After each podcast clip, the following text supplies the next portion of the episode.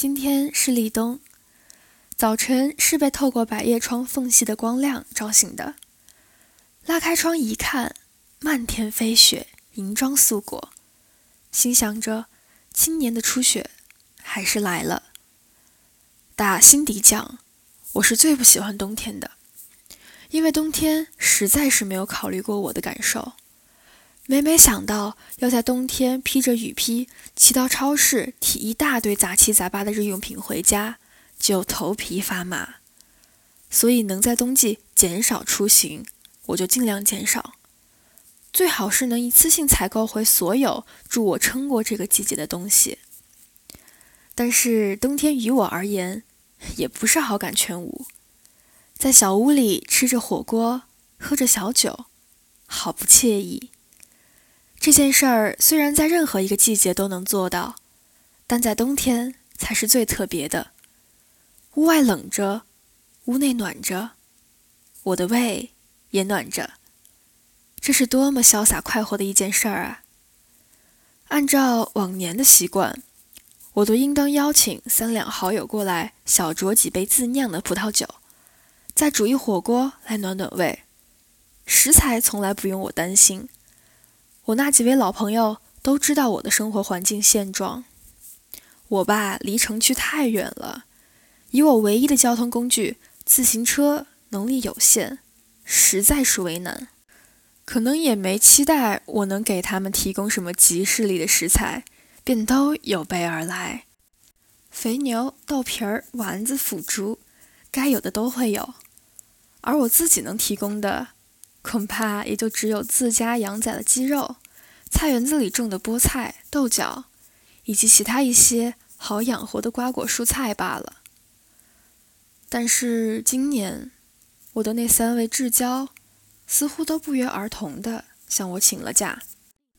其中两位是一对情侣，他们上个月末刚结婚，现在正在夏威夷海滩上避寒度蜜月。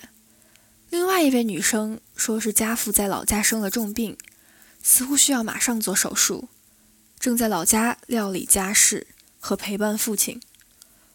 虽说都是不可抗的原因，但想到今年要独自度过立冬，难免有些沮丧。本就在城市外独自生活的我，按理说不应该耐不住寂寞。一个人的小森林生活，也是当初我自己做下的决定。然而，长时间的与世隔绝后，再次拥有小范围的社交，使我对社交生活又开始多了一丝渴求。远离社会文明的小森林，在冬日里，仿佛被撒上了一层厚厚的糖霜。远处小山丘上堆积的雪，让我联想到冰淇淋。我总有个想法：发明冰淇淋和冰沙的人，一定跟我一样。认为冬天是甜味儿的，或许就是像我现在这样站在窗边窥望着雪，想象着雪的味道，想把糖撒进雪里，于是便融合了糖和冰，渐渐演变成了冰淇淋和冰沙。这么无厘头的想着，我突然萌生一个想要尝试做冰淇淋的念头。早上刚喝过黑米粥，胃已经暖了。现在又想尝一点冰凉的甜品。寂静的雪天，或许只有甜品能带来一丝抚慰。第一次的制作似乎比我想象中进行的更顺利。坐在床边的木桌上，我开始品尝起来。总体还不错，就是比我平常的口味偏甜了一点儿。可能是因为在制作的时候。故意多放了两份砂糖。我在冬天总是会不由自主的想要多吃甜。在满足了胃之后，是该干正事儿的时候了。没有好友陪伴的立冬，总该做些计划，让自己充实起来。正在思考该做什么的时候，清脆的敲门声打断了我的思路。推开门一看，是邮递员小李。他是我们这一代为数不多的几个还往小森林通勤的邮递员之一。这一次，他带了一封信给我。信封是粉色的樱花图案，寄件人是我的发小尼尔。在辞谢了小李后，我回到窗边坐下，读尼尔的信。他写道：“现在正在武汉读研，虽然他的家人都不支持，但他还是去读了。尼尔在本科毕业后就立马找到了一份稳定的工作，做的是金融。但就在他工作一年后，却突然发现，这并不是他想要的生活。我知道。”从小到大，他最喜欢音乐，但当初在大学选专业时，受到了家人的劝阻，认为这是一个没有用的专业，于是转成了他的第二志愿——金融。但现在他却依然觉得自己是属于音乐的，更何况他已经有了一部分自己的收入，可以供他回归大学继续学业。我感觉自己现在好孤独，聂儿在信中写道。我身边的人好像不论我做什么都不支持我，就业也是，催婚也是。我现在能说说心里话的人只有你了。在写完自己的近况后，他也慰问了一下我的情况。他知道我在三年前搬进了小森林，当初他似乎也没有跟旁人一样猜疑我的选择。也许是因为他自己也不喜欢被人质疑自己的选择吧。他在信中问到了今年的丰收情况，还有我的那三位好友。殊不知，他们今年立冬不会出现在我的身边。读完了信，感到一丝凉意，马上去把火炉里的火生了起来。我想，也许不论是生活在人群中，还是喧嚣外。都不免会感到孤独。在收拾完一部分家务后，我抬头看了看钟，已经过了午时，不是很饿，便没有做午饭。窗外的雪已经停了，太阳已经出来了，现在正是好时候。我抄起家门口的铁铲，立马出门铲雪。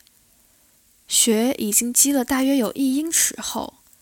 穿上雪地靴踩下去，再拔上来都有些困难。我把门口的积雪都铲到道路两旁，留出一条窄窄的小道，方便出行。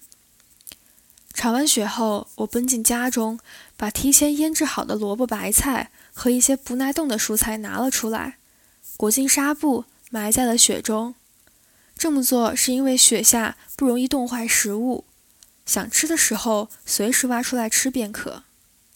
在小森林的冬天，雪可以说是必不可少的一种调味品。就像孤独一样，想必也是人生中必不可少的一种调味品吧。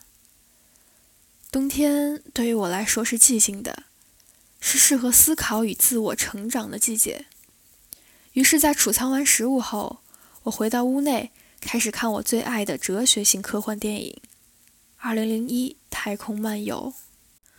二零零一之所以是我最爱的科幻电影，是因为每看一次，总能引发我新一波的思考。